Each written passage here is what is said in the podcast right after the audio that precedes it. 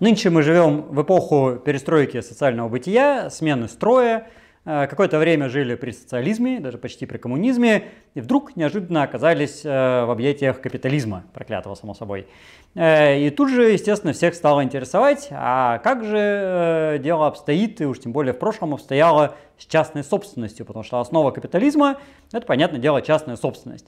Э, можно, конечно, обращаться к классикам марксизма-ленинизма на эту тему и там всяким прочим философам, ну вот, а можно обратиться к реальности, э, потому что у нас есть и археологические некоторые данные, и этнографические, что еще даже более важно.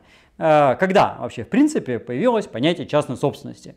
Часто приходится слышать такие рассуждения, что, дескать, когда-то там в прошлом был ну, такой первобытный коммунизм, когда все было общее, и люди жили первобытным стадом, у которых э, орудий было немного, и они были общественные. А потом, соответственно, э, появилось производящее хозяйство, э, появился прибавочный продукт, излиш, излишества всяческие начались, и народ стал скряжничать, стал накапливать какие-то ништяки и уже беречь у себя в личном амбаре. И вот тут и появилась частная собственность, и все беды с этого начались. Ну а хорошо бы вернуться в пробытный коммунизм и жить опять же в поле, в чистом, с булыжником в руке. Вот. Но э, на самом деле все не совсем так, потому что если посмотреть на этнографические данные, то частная собственность, в общем-то, была всегда. Э, если какой-то древний, э, ну или там современный э, диковатый персонаж э, бегает по саванне э, с копьем и луком, например, да, или там с каким-нибудь ножиком, то чаще всего у него есть собственные вещи, вот его личные и ничьи еще.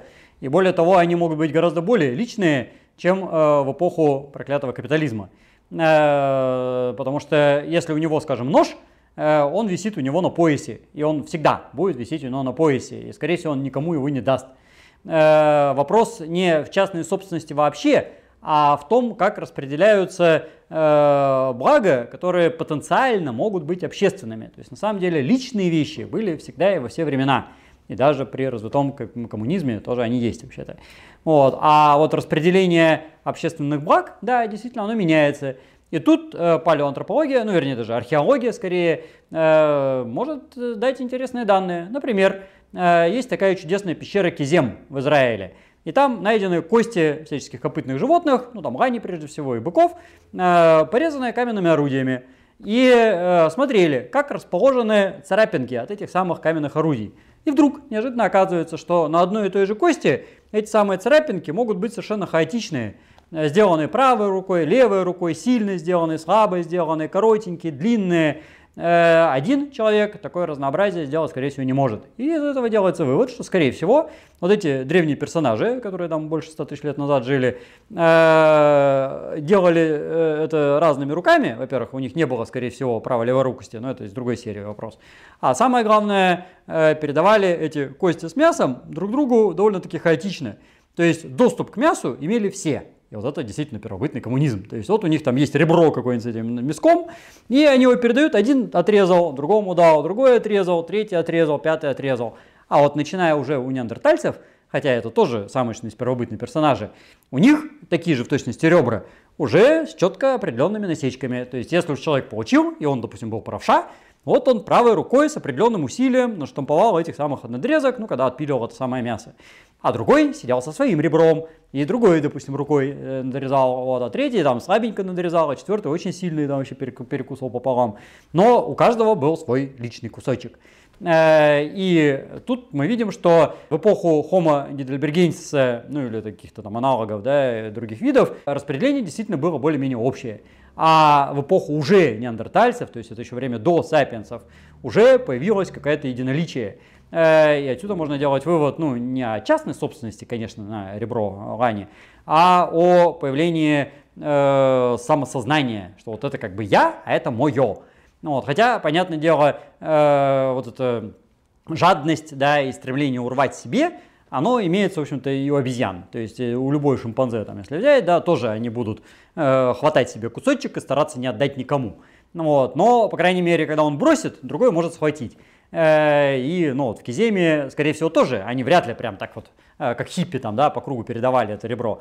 Вот, скорее всего, они тоже там его кто-то бросал, поднимал, но э, не было представления, что раз он бросил, значит, это все равно его. А, ну, бросил, значит, бросил, значит, теперь я подберу.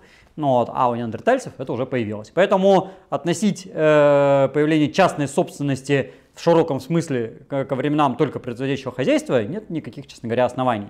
Другое дело, что действительно с производящим хозяйством появился таки прибавочный продукт, ну это научный факт, э, добра стало много, э, появились в частности ямохранилища, э, причем даже еще до производящего хозяйства это появилось в натуфийской культуре примерно 14 тысяч лет назад когда они стали собирать дикорастущие злаки, сами они их еще не выращивали, но они их активно много собирали на ограниченных участках земли, потому что вокруг была пустыня на Ближнем Востоке, там, ну, Израиль, Палестина, Израиль, это, Иордания, вот эти вот страны. И когда они собирали большой-большой урожай, они ныкали это тут же, ясно дело, в яму хранилища. Хорошо сделанную, там, камушками обложенную, вот, э, ставили рядышком хижину и в ней сидели, дело охраняли. Но понятное дело, что у соседей появлялась зависть, что как это так, у них есть амбар, а у нас нет. Ну вот, и надо ночью прокрасться и это дело стырить. И тут же появляются убийства, и появляются всякие там персонажи с воткнутыми там стрелами в лицо, захоронения, там всякие э, эти наконечники в костях, там все такое прочее. Ну вот, и тут мы уж видим, да, тут не то, что частная собственность, а еще и передел этой самой частной собственности по полной программе начинается. Это еще даже до производящего хозяйства, это еще натуфийская культура. А уж когда попер э, докерамический неолит, ну или прекерамический неолит, там уже все по полной программе. Ну, это уже времена позднейшие, фактически это уже почти цивилизация, ну, хотя еще до письменности, это еще даже э, до Голоцена, строго говоря, это еще там 12 тысяч лет назад, но это уже фактически современность. Ну вот. А дальше уже все вот эти разделения там э, на всякие эти формации, типа там рабовладение, феодализм, капитализм, социализм, это уже на общем эволюционном плане полная фигня. Э, то есть, конечно, а, современные экономисты, политэкономы всякие, да, и там социологи э, все это по косточкам и детально разбирают, но к эволюции нашего поведения это уже не имеет никакого отношения, потому что э, никак врожденно, генетически это не передается. Это уже вот как научились с детства, так он и делает. А в более древние времена это имело связь именно с уровнем развития головного мозга, то есть это фактически вторая характеристика. Вот. Но возникло это фактически еще до появления современного человека.